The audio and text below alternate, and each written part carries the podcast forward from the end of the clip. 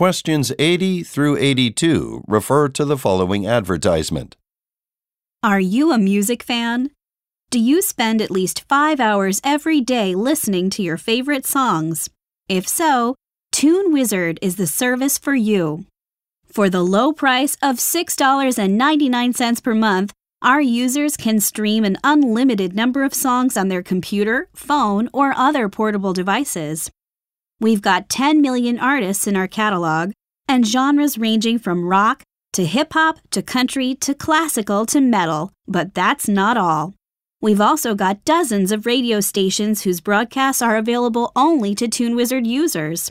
These include programs by established entertainers like comedian Bob Kramer and legendary guitar player Robert Elliott. So why are you hesitating?